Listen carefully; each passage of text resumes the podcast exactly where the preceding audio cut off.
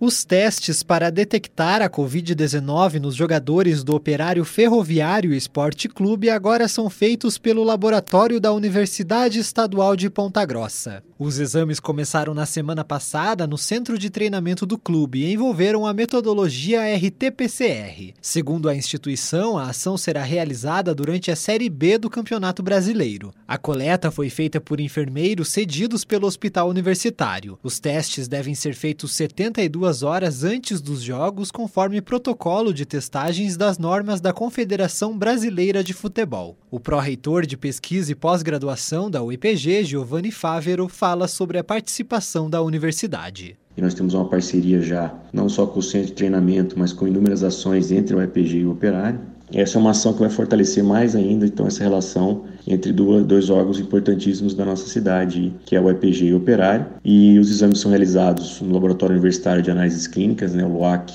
E temos também uma relação ampla de participação do nosso hospital universitário, que gentilmente é, cedeu é, enfermeiros para auxiliar na coleta. Então é uma parceria que vai ser rotineira durante toda a Série B do Campeonato Brasileiro e torcendo para que o Operário suba para a Série A com os exames testados pela UEPG. Caso um jogador ou equipe técnica do clube seja positivado para a Covid-19, deve ser afastado antes das viagens para não comprometer a competição. Tailan Jaros, repórter CBN.